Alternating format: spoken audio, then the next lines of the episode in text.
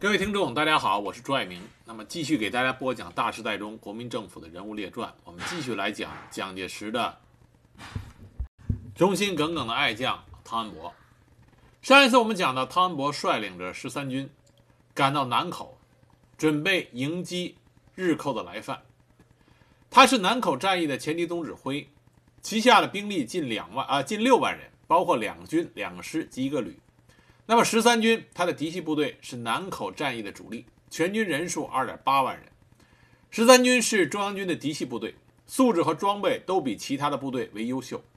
那么它的主要对手是日本陆军的甲种师团第五师团，师团长是陆军中将板垣征四郎，兵力达到七万余人。那么在我的节目里，我反复的强调，在抗日战争刚开始的时候，日军的甲种师团，无论是在战斗素质上、装备上、兵员质量上，将领的能力上，都超出了国军非常多，因此在抗日战争刚开始的时候，每一次会战，每一个战役，中国的军人都是凭借着血肉之躯，靠的是不屈的民族精神，在与日军弥补物呃弥补军备上、人数上、作战能力这各方面的差距，所以是所以说啊，一寸山河一寸血。这一点都不夸张，这是当时真实的情况。而板垣征四郎所率领的第五师团更加是日军中的精锐，虎狼之师，所以在汤恩伯和他的十三军面前，将是一场极为艰苦的血战。那么八月八日早晨，日军步骑兵千余人，携带山炮十门，向德胜口进犯。那么守军经过一个小时的激战，将来犯之敌击退。当天晚上，汤恩伯指挥他的部队调整布防，放弃了南口车站，将前线支点放在龙虎台，派重兵把守。那八月九日拂晓，日军铃木混成旅团副炮兵一个连队，在十余辆战车的掩护下，向南口、关东岭、龙谷呃庐庐山峪啊鹿山峪各个阵地发起了猛烈的进攻。当时十三军的守军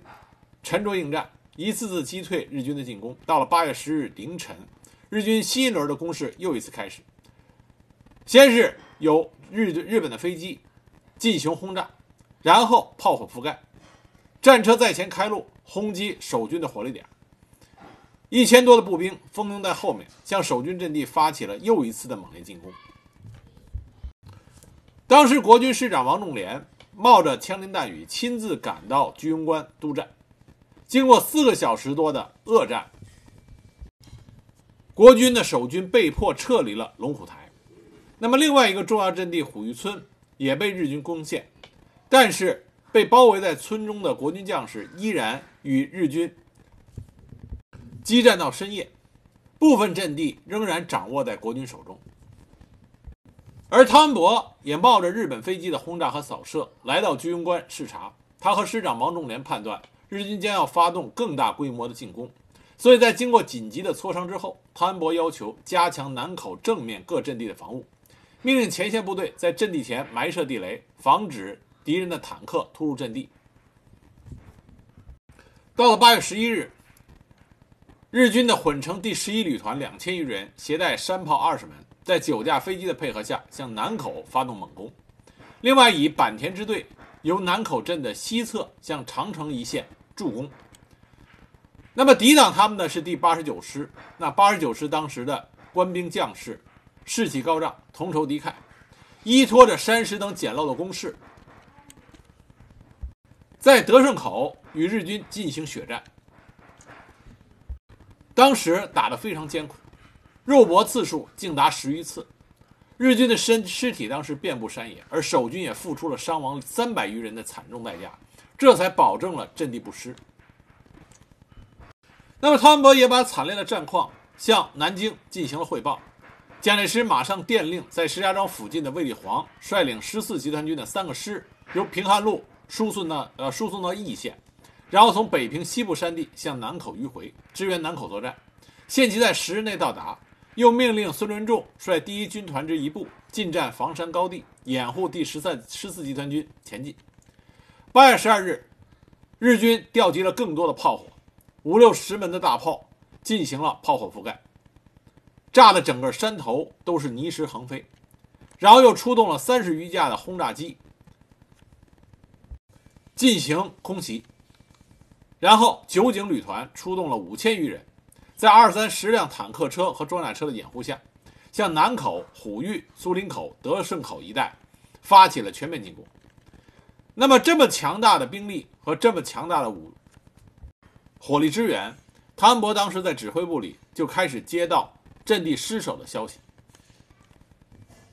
当时汤恩伯是下严令，一定要守住，要反击。在他的严令之下，国军将士和日军进行了殊死的搏杀，有的阵地当时反复争夺，竟达六次之多。激烈的战斗持续到中午，日军被迫退回原地。当时酒井大发雷霆，命令再次组织攻击。那么日军经过短暂的休息以后，又以二十辆战车为先导，再一次发动进攻，终于将国军守军的阵地撕开了一条长达二十多米的缺口。那么这个缺口上，守军的一个排全部壮烈殉国。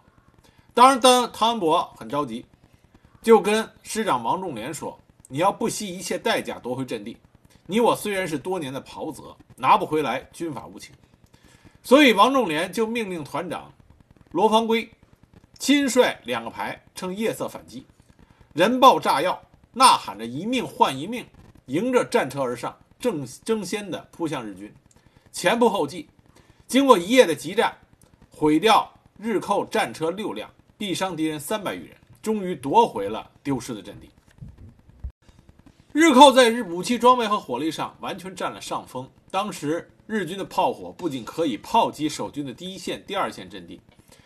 它配备的重炮和铁路重炮可以隔着几个山头轰击守军的第三线阵地和补给线，这里给守军造成了极大的困难。汤恩伯的部队已经算是中央军中的嫡系部队，已经算比较好的装备了。那么第八十九师有日式炮九门，但是射程仅为四千五百米。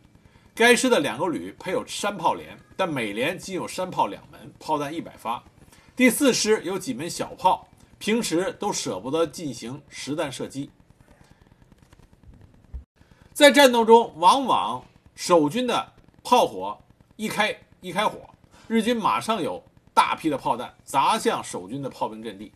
因此中方的迫击炮、重机枪都不敢轻易开火，生怕被日军的炮火作为目标，彻底摧毁。经过几天的恶战，国军守军在几乎被炸得光秃秃的山坡上，依靠着爆炸后的弹坑和简易的工事做掩护，用步枪和手榴弹抗击着强敌。那么十三军的的确确是中央军中的精锐，他们根据战场的情况开始改变具体的战术做法。那么很多守军就自发地放弃了散兵式的防御，改为两人一组的战作啊作战单位。利用南口两侧高山的石缝、石洞、大树以及掩体和弹坑来抗击日军，即使被敌人的炮火击中，也只是牺牲两个人。仗打得极为艰苦。截至八月十三日，汤恩伯的第八十九师已经在南口苦战了六天六夜，敌我双方都伤亡惨重。而汤恩伯的部队在失去后方支援的情况下，只能靠啃干粮和喝凉水来坚持。那么，为了鼓舞士气，汤恩伯当时给前线的官兵就发了电令。电令这么说的：南口阵地关系国家对抗战之成败，尤其五人赖以抵抗强敌者为战斗精神，而非大兵与精良之武器。武技誓死绝不离开阵地寸步，人生百年终须一死。好汉死在阵头上，即为军人光荣之归宿。请以此意转告与武器同生死、共患难。之全体官兵倍加努力，争取胜利以盼。他还专门给王仲廉发了电报，那么电报是这么说的：南口阵地即为武光荣之归宿，我死则国生，我贪生则国死。吾宁死尽以维护此阵地，并不幸求生还也，并转告全体同生死之官兵们。可以这么说，汤恩伯在南口战役中表现出了国军将领应该有的。对中国军人保家卫国责任的那种担当。无论如如何评价汤恩伯他一生的表现，但是在南口这个抗日的最前线上，汤恩伯是中国军人的典范。而他率领的十九军也是，呃，十三军，十三军也是中国军人当时奋起抗日的典范。八月十四日，南口的战事更加凶险。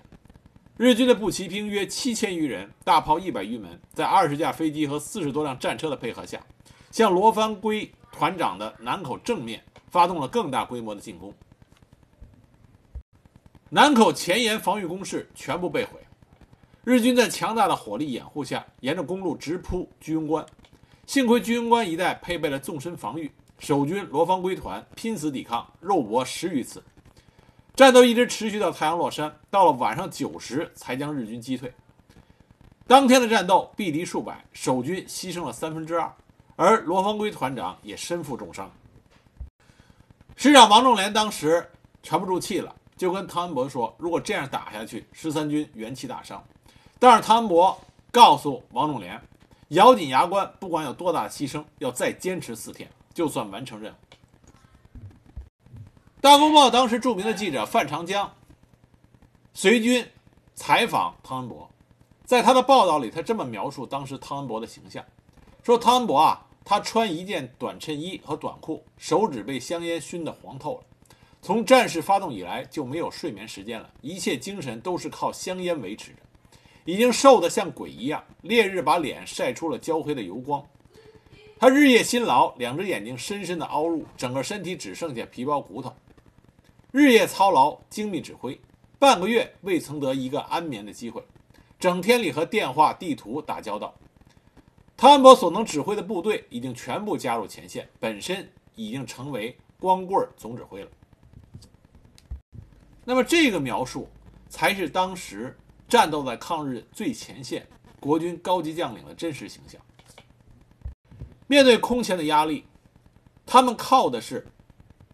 不屈的民族精神，支撑了他们与日寇抗争到底。那这时候，蒋介石也给汤恩伯发来电报，希望他能够再坚持数日，而且要注重纵深配备防御。那么，汤恩伯接到蒋介石的电令之后，就告诉师长王仲廉：“我们还要坚守四天。”同时，他告诉王仲廉，让他去组织一支部队。连夜袭击突入居庸关的日军，给他打一个回马枪。当天深夜，在王仲廉的指挥下，他组织了突击队夜袭了日军军营，利用夜幕杀入敌阵。日军没有想到，疲于防守的汤恩伯的部队还敢夜袭。那么在睡梦中被枪声惊醒，仓促应战，双方混战到天明，日军四百三十多人被打死，五辆坦克被炸毁。还有三十二挺歪把子机枪被中国军队夺走。到了八月十五日，南口战事已经超过了一周，汤恩伯的部队伤痕累累，而日军也遭到重创，被阻在雄关要塞之前，动弹不得。那么日军就进行了调整，调动更多的兵力和更猛烈的炮火。经过了一个上午的平静之后，中午一过。日军的大炮开始轰鸣。那么这一次日军炮火的覆盖比之前的密度更大，强度也更高。炮火之后，日军向守军的阵地冲来。王仲廉发现，下了命令以后，阵地上听不到枪响。他急忙命令增援的部队赶上去打退了日军，然后检查右翼阵地的一营部队，结果发现。在强度远猛于以往的炮火袭击下，大部分的守军已经重炮牺牲。当天下午，另外一部的日军迂回到横岭城，在飞机的指啊掩护下，由郭顶山进犯老鱼沟、何子章阵地，突入到八五零高地。防守八五零高地的指挥官是第四师第十二旅的石觉。石觉是黄埔三期毕业生，那么他率领他的部队。和日军展开了血战。虽然日军被击退，但是他的部署也伤亡惨重，不得不撤出南口的要隘，退守到居庸关南面一带的山地。面对着日军调整之后的猛烈进攻，汤恩伯这个时候已经感觉有所力不所支。幸亏这个时候，朱怀冰的第九十四师先头团和李先洲的第二十一师赶到，汤恩伯就以这两部的兵力补充了正面的阵地。那么日军屡屡攻击南口的正面，均未奏效，他就再一次调整部署。八月十七日起，集中兵力和火力向第四师坚守的右翼阵地发动猛攻，同时在察东的独石口发起攻势。日军在热河北教导第五团的配合下，进犯第四师的阵地，南口的形势越发的紧张。那么，太原绥靖公署主任阎锡山也电令傅作义亲率大军星夜驰援南口，以图挽回败局。十八日、十九日两天，日军攻击的重点完全移到右侧的黄楼院八五零高地一线，守军的马立武十觉旅依托着高地据守。与来犯之敌进行了十余次的拉锯战，终于将日军击退。在居庸关方面，日军的步兵两千余人由苏林口潜入，抄袭居庸关后方阵地，双方都派出了最强兵力搏战。那么国军这边渐渐处于下风，关键时刻，汤恩伯发布了悬赏令：凡参加反攻之部队，如能先行攻下羊圈子和河西高地两点中的任何一处，赏国币一万元。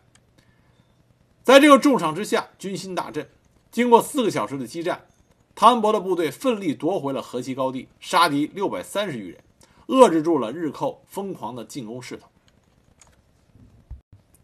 到此时，汤恩伯在南口已经死守了十多天，十多天，但是他的部队撤不下来。尽管损失惨重，但是增援却进展缓慢。潘伯已经把他所有能用的兵力全部投入了战场，但是平绥路运力薄弱，再加上日机的轰炸和扫射，每天能增援的兵力不足一个团，大约在一千五百名。那每天前线伤亡人数却大大超过了这个数字，而且前线还有大批的伤员急待着要运往后方。那么前线急需的军用品也运不上去，致使战斗力锐减。那么日军这边呢是次第增兵，那么后方的运输线也畅通无阻。行动也比较自由，他们等着兵力集中到一定数量以后，再发起新一轮的进攻。所以日军这个时候占有比较有利的主动态势。阎锡山知道南口方向形势紧急，所以他命令刘汝明的第六十八军和赵承寿骑兵第一军分向察察北一带的伪蒙军进攻。但刘汝明为了保存实力，对张北的攻击力迟迟不下达。阎锡山另外还派傅作义率领队伍夺取张北，驱逐敌军，以确保张家口。但后来阎锡山又对傅作义下令，命令他全速、全力去增援南口。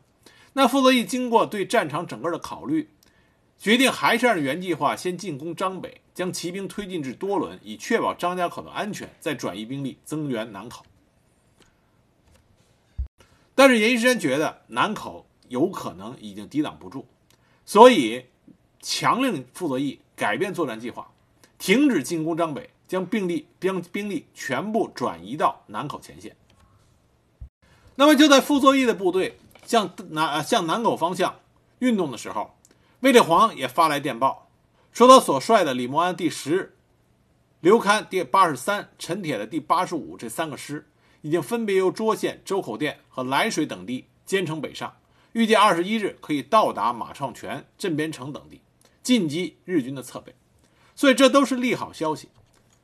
那么汤恩伯、阎锡山得到这些情报以后，就决定考虑进行一次大规模的军事进攻，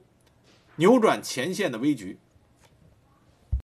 但是战场形势总是瞬息万变，就在阎锡山主持的军事会议刚刚制定了作战计划的时候，张家口那边出问题了。日本关东军察哈尔兵团攻陷了外长城的神威台、汉诺坝，威胁张家口，所以驰援南口的傅作义的军队只得是一分为二，一部分继续前进，傅作义亲率两个旅回援张家口。那么张北作战的胜利也让日军看到了希望，所以八月二十一日拂晓，日军加大了对南口方向的进攻火力。尽管汤恩伯的部队与日军殊死搏杀。但是横岭城被日军攻破，汤恩伯的部队伤亡过半，只好撤出阵地，退守居庸关、怀来、延庆等地待援。在这种情况下，国军的防御就出现了很大问题。南口方向，汤恩伯被日军压得喘不过气来。张家口方向，傅作义也在呼喊着援兵。他们都希望卫立煌的部队能够迅速地赶到战场给予支援。汤博在南口防守正面和侧翼的防线伸展已经达到了五百多里，兵力十分单薄，空隙甚多，而且防守各部伤亡惨重。在这种形势下，汤恩伯只能做出收缩兵力、改为固守据点的战术。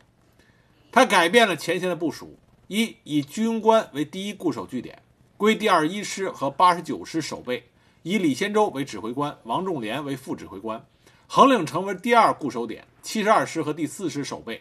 由七十二师师长陈长捷和第四师师长王万龄为正副指挥官；延庆为第三固守点，归朱怀兵的第九十四师守备。以该师副师长为指挥官，那么四怀来为第四固守点，归独立第七旅守备，以该旅旅长马延守为指挥官。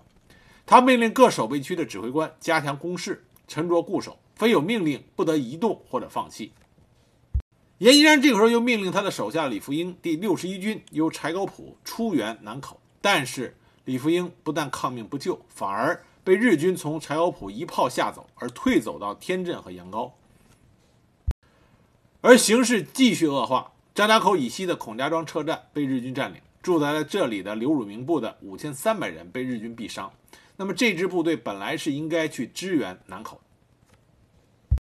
而守卫张家口的刘汝明这个时候心里打着自己的小算盘，已经开始做着弃守张家口的准备。那么汤恩伯在张家口的联系联络参谋，给汤恩伯发出了密报。汤恩伯虽然知道。一旦张家口出问题，他的南口就没有任何的防御必要了。但是韩恩伯这个时候手上已经没有兵去协助张家口的防守了。八月二十四日，镇边城方面的日军已经推进到距怀来不到十公里的十八家，兵分两路向怀来和榆林堡进击。这个时候，汤恩伯各部固守据点，无兵可调，他的指挥部与各部队的联络已经被日军切断。八月二十五日，怀来城外发现日军活动。汤恩伯急令马延守率第四十七旅迎击窜入之敌，以确保十八家到康庄的交通要道。但是马旅与日寇稍一接触就溃退，致使十八家至怀来榆林堡、怀来至桑园的通道都沦于日寇之手。汤恩伯没有办法，只好将驻怀来的前敌指挥部呃前敌指挥部向樊石堡转移。而卫立煌的部队这个时候被阻于黄石岗、青峪口、庄村一带。因为通信联络不畅，再加上永定河涨水渡河困难，与汤恩伯的部队差一天的路程，但是始终不能与汤汤恩伯的部队合击日军。那么到了八月二十五日的傍晚，汤恩伯底下各个部队的告急消息纷至沓来。李先洲报告，榆林堡、陈家堡被敌重围，伤亡惨重。到了七点，晚上七点，王仲廉急电汤恩伯，说八十四师的司令部已经被日寇数次围攻，八十九师已经伤亡殆尽，粮弹两缺，形势险恶。那么到了二十六日凌晨啊零时五十三分，就刚刚过了半夜，汤恩伯就接到第十七军军长高贵滋的急电，张家口已经陷落。我军前后左右均在敌人的包围之中，形势危急。也就是说，汤恩伯下属的各部队都在等着汤恩伯做出决断。张家口已经失守，我们怎么办？汤恩伯最后经过对战局的判断，认为张家口失守，南口已经处于两面夹击之中，如再做死守，徒做无谓的牺牲。所以他将南口的危局报告了蒋介石。蒋介石同意他撤出南口防御阵地。汤哥汤伯立即下令，给参谋长向固守各据点的指挥官发电报。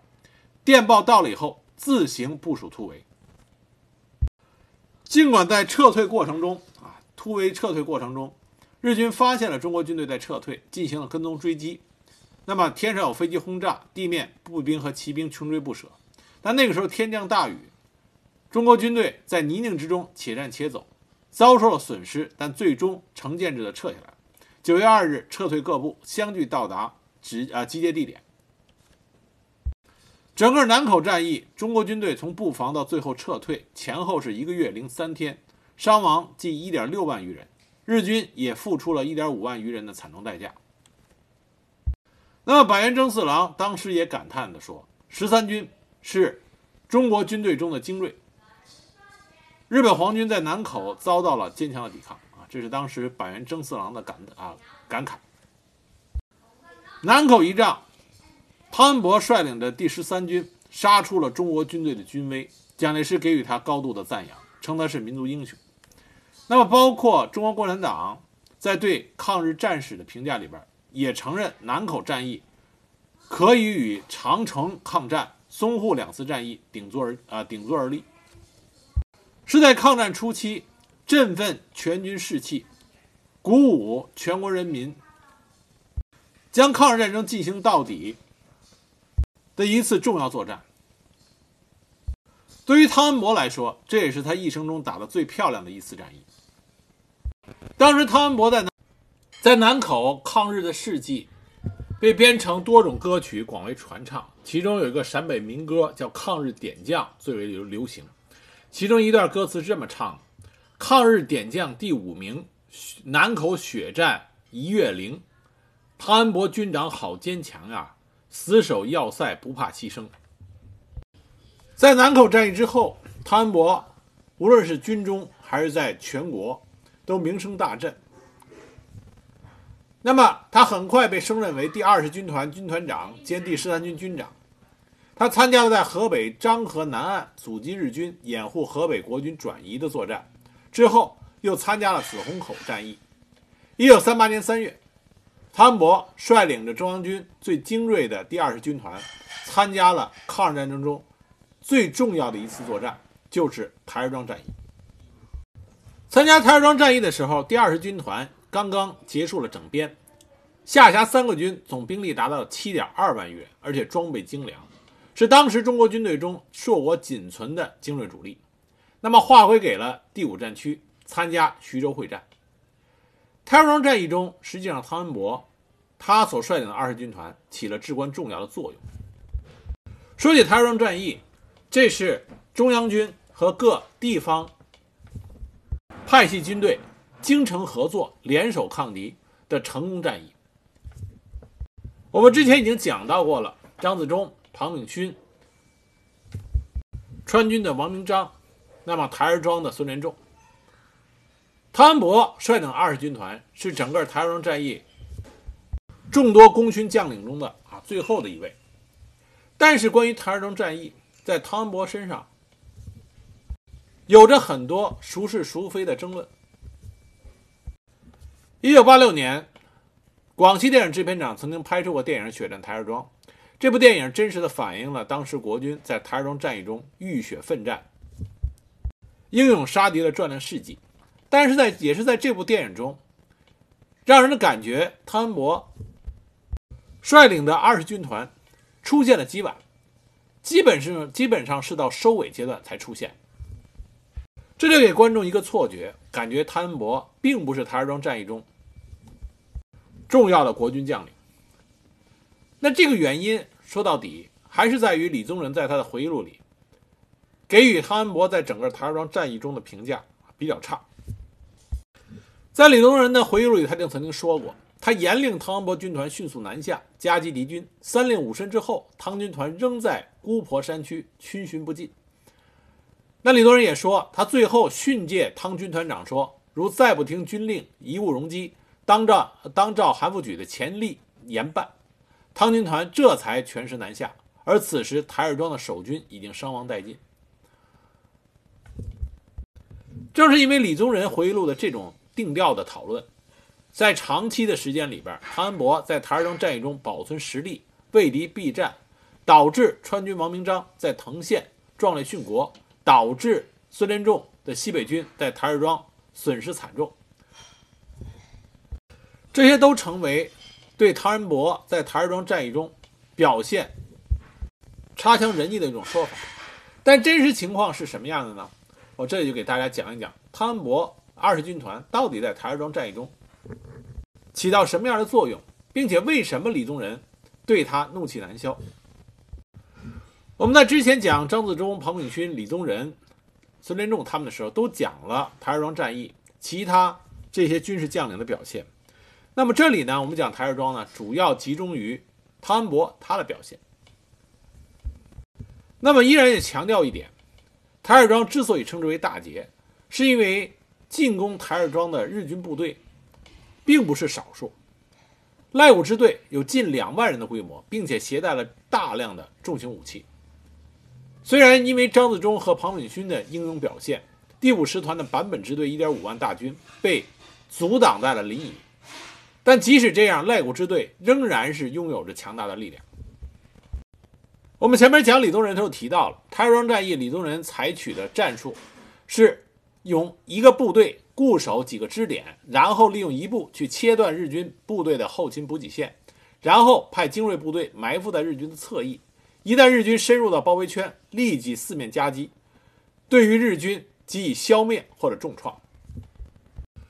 正是因为这种战役构想，所以李宗仁派的是最擅长防御的孙连仲第二集团军负责防御台儿庄，也派了攻击力最强的汤恩伯的第二十军团负责侧翼进攻，这都是没有问题。都是非常合理的安排，但是在执行这个战役企图的过程中，关键有两点：一个是如何让日军深入到包围圈内；第二个是如何在什么时间点上对日军的侧翼进行打击。发动攻击过早，以当时日军的实力和人数来说，攻击过早，一个有可能吃不下，再一个日军可能回撤；攻击的过晚，那么。担任防守的部队有可能最后防守不住，台儿庄沦陷。因此，这个侧翼担任攻击任务的军事将领，他必须有准确的时机把握，才能完成台儿庄大捷的战役企图。按照常理，像这么如此重要的一次战役，战役指挥官应该将最关键点上，也就是侧翼出击的这个关键任务。交给自己最信得过的军事将领来执行，但很可惜，李宗仁他所信任的新贵系嫡系部队都还没有赶到台儿庄战场，他指挥的都是别人的部队。虽然从台面上说，他将攻击的任务交给汤恩伯的二军团是合理的，但是从私人关系来讲，李宗仁完全不能信任汤恩伯。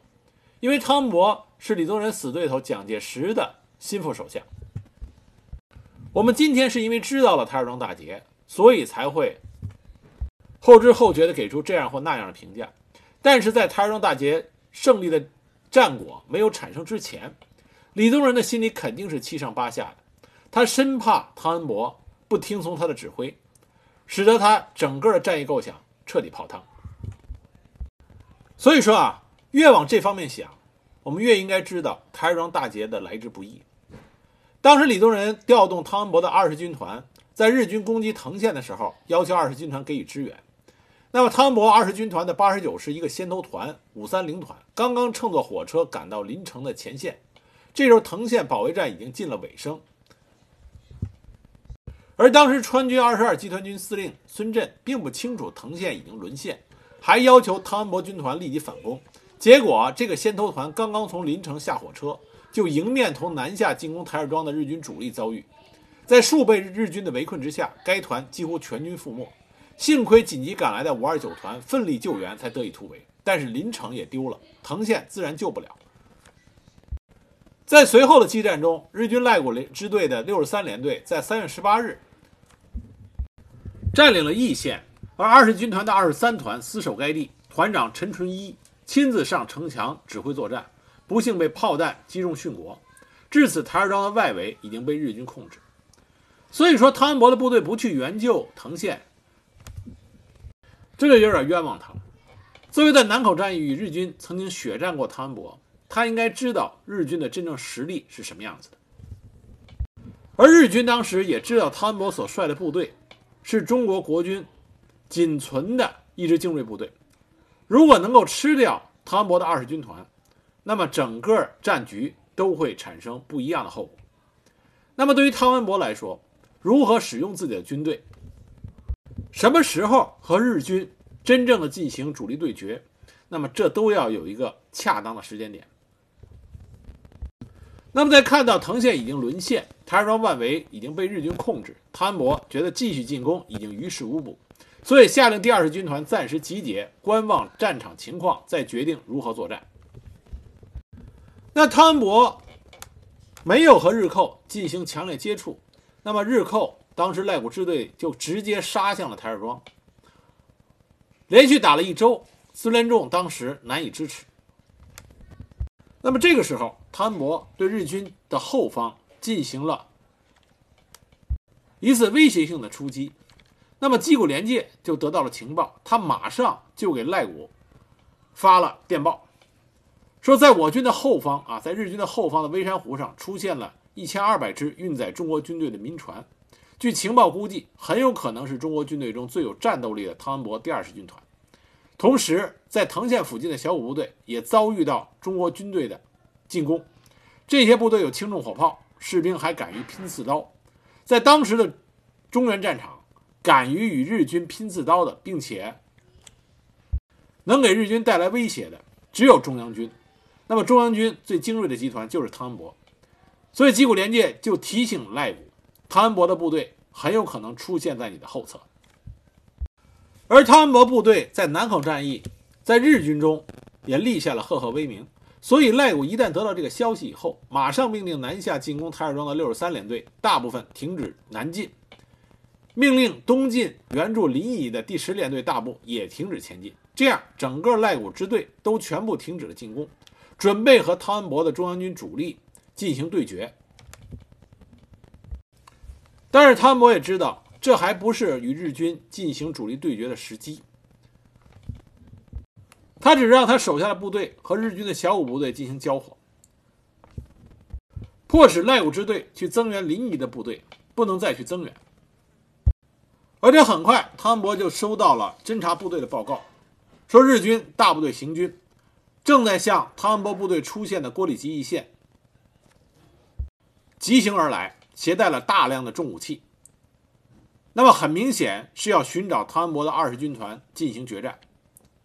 所以李宗仁在得到汤恩伯的报告以后，命令汤恩伯率领他的军团暂时败退，做出假象，让赖古部队能够继续南下攻击台儿庄。那么汤恩伯之前在藤县那观望，就已经违背了李宗仁的第一个命令。那么这时候，李宗仁让汤恩伯做出败退的假象，这是第二次对汤恩伯下一个明确的军令。但是汤恩伯又一次没有遵从。汤恩伯这时候认为，如果立即撤退的话，那么日军 立即南下，以一万多人猛攻台儿庄，孙连仲的西北军不一定顶得住。所以汤恩伯认为应该继续在枣庄方向做出要决战的样决战的样子，吸引日军的一部分兵力，这样可以减少台儿庄方向的威胁。因此，汤恩伯并不是立即的率领部队撤退，而是以小量兵力牵制住日军，虚张声势，吸引日军。同时，他的主力虚晃一枪，拉向东边的抱独固山区。那么，汤恩伯当时违背李宗仁让他迅速撤退的军令，那么就多等了几天，这样又给台儿庄的孙连仲部队赢得了几天准备的时间。那赖古。一看没有抓住汤恩伯的主力，认为汤恩伯怯战了。那么，当他再次南下去台儿庄的时候，这个时候孙连仲的部队已经修好了防御工事，兵力也集结完毕，连炮兵阵地都修建好了。这为后来孙连仲能够守住台儿庄奠定了基础。所以，我们说啊，台儿庄当然赤峰城守的气动山气壮山河，但是守住台儿庄，它是来自于。参加台儿庄战役的各路军队，大家一共同的贡献。张自忠、庞炳勋，他是保证了临沂方面将第五师团去台儿庄的部队给阻击住了。那汤恩伯他的主要贡献，就是把赖古支队给拖延了一段时间，从而使得孙连仲的部队有足够的时间进行防御阵地的布置。换其他的部队不一定做得到这一点，正是因为在日军那边认为汤恩伯二十军团是中央军的主力，一旦出现，一定要小心翼翼，同时要寻机与之决战，这才起到了撤走赖古支队的作用。那么下边的进程就是赖谷支队到了台儿庄，对孙连仲西北军部队进行了猛烈的攻击，要拿下台儿庄。那么西北军与赖谷支队进行了血战。那么李宗仁看见孙连仲他的部队伤亡比较大，怕他顶不住，所以就命令汤恩伯的第二十军团南进，配合孙连仲的第二集团军围歼台儿庄内的以及啊日军以及附近之敌。那么汤恩伯就率领的第二十军团立即南下，准备以关林征的第五十二军从北面包围台儿庄，对泥沟车站以东、台儿庄东北约十五公里的关庄、河湾、大庄、马庄、陶墩、沙江坳一线进行攻击。本来当时的形势呢，逐渐就向国军这边有利的扭扭转了。汤恩伯的军团已经顺利攻占了日军放在台儿庄外围的支点北大窑和北洛等等。但就在这个时候，一个意外出现了，在侧翼的陈大庆的第四师在项城，同时同西突然同西进的坂本支队遭遇，两军发生激战。当时陈大庆是派了一个传令兵骑着自行车冲到了汤恩伯的指挥部，报告了这个紧急情况。那坂本支队总兵力接近一万人，这样一来，汤恩伯的南边、东边、北边都出现了日军。总兵力超过二点五万人，他的军团就处于一个被三面夹击的不利局势。他们这个时候如果南下的话，就会被坂本支队切断他的补给线，被日军抄了后路，那就不是国军去合围赖谷支队了，就变成汤恩伯的军团被日军给反包围了。那么汤恩伯面前似乎只有一个办法。就是将坂本支队放入台儿庄的大包围圈，同时他反过来切断坂本支队的后勤与补给，然后不断的出兵从侧后去袭击他。那么，作为前线的将领，唐恩伯做出了一个最正确的决定，他迅速部署，让他二十军团成功的由内线转至外线，留出了一个口子，让坂本的二十一旅团。从外线变成了内线，被二十军团给反包围了。这么做的优点是将更多的日和日本军队放进了包围圈，那么缺点是让台儿庄方向守军的压力变大。从最终的战果来看，汤恩伯这一手做的漂亮。有一些军事评论家给他说了一呃，对这个做法起了一个很漂亮的名字。叫做反手拍，就把日军反手给拍进了包围圈。但是在没有知道战果的情况下，这么做就要顶着很大的压力。李宗仁本来是让汤恩伯立即南下进攻，去帮助台儿庄的守军。那么汤恩伯这个时候不仅没有南下，反而让出一个口子，让坂本支队也进入到大包围圈。李宗仁很是恼火，他认为这是汤恩伯自仗。自己是汤啊蒋介石的心腹，不听他的命令，这就未来后来在回忆录里边，李宗仁对汤恩伯大肆攻击埋下的理由。说实话，汤恩伯这么做是捏着一把汗的，因为如果孙连仲所率领的第二集团军抵挡不住压力变大的日军进攻，那么就会功亏一篑。我们现在无法知道台儿庄战役进行期间各路将领他们真实的心理状态，但是台儿庄战役让我最感动的一件事情，就是来自于不同派系、不同地区的国军将领，他们之间客观的表现出来一种相互之间的信任和默契。汤恩伯将坂本放进了包围圈，他相信只要中国军队还有一个人活着，日军就不可能占领台儿庄。那么，在经过情报人员确认日军三万人完全进入台儿庄包围圈之后，汤恩伯决定开始进攻。汤恩伯当时给孙连仲发电报：日军已经完全进入到包围圈，补给完全断绝，战斗力每天都在急剧减少，是歼灭他们的最好时机。你再坚持几天，我的二十军团已经开始进攻，绝对能大败日军，胜利就在数日之内。孙连仲得到汤恩伯的情报，决定破釜沉舟，集中兵力。歼灭台儿庄内的敌军。四月一日，汤恩伯下令二十军团全线进攻台儿庄，同时要求孙连仲发动反攻支援。汤恩伯率领其部队分三路出击，一部直捣台儿庄方向的日军，一部切断日军的后退道路，一部则攻击扫平日军外围的其他据点。在富庄，汤恩伯部的二十五师一个团将坂本支队几百人包围，全部歼灭。坂本支队的其余各部也遭受猛烈的打击，被迫向台儿庄方面溃败。同一时间，孙连仲也在台儿庄内部将攻入台儿庄的日军全部清啊，全部全部清扫出去。到了四月四日，汤恩伯的部队和其他各部队已经占领了外围很多据点，由北面、东面。向台儿庄进行大合围的包围圈基本形成。紧接着，汤恩伯军团的主力开始向台儿庄以北地区合围压迫。那么，首当其冲的就是坂本支队。坂本坂本当时发现四周都是中国军队的重兵，再不逃走，恐怕就全军覆没，所以扔下赖谷支队不管，丢弃大部分的重武器，开始向后方撤退。那么，当时汤恩伯的骑兵团一路追在他后面猛打。这个情节就被用在了台儿庄啊血战台儿庄那部电影里边。那么坂本在遭受重大损失之后侥幸突围，他逃了赖谷支队，陷入到全面的包围中。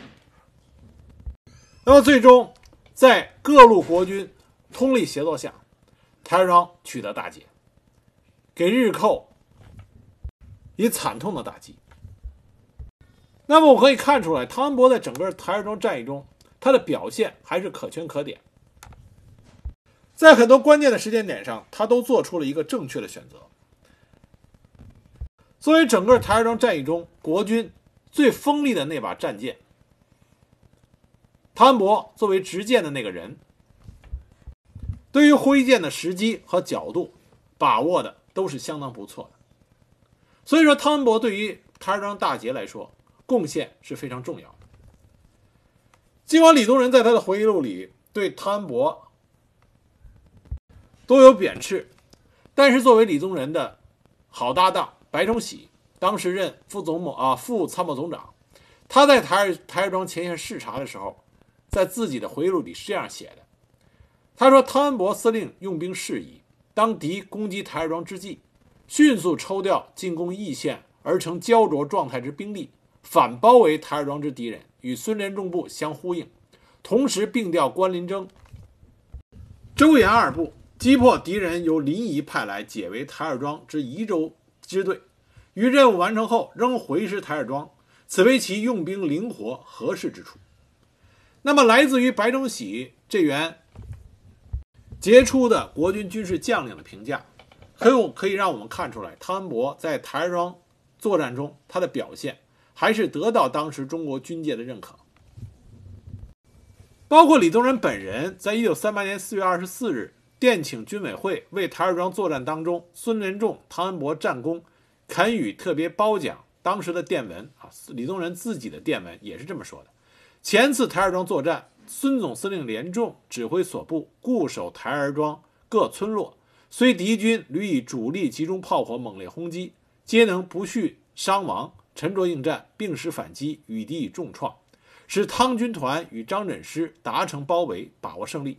汤军团长恩伯指挥主力迂回早移，行动敏捷，侧击敌军，果敢攻击，获取胜利之基础。该总司令、军团长忠勇奋发，指挥恰当，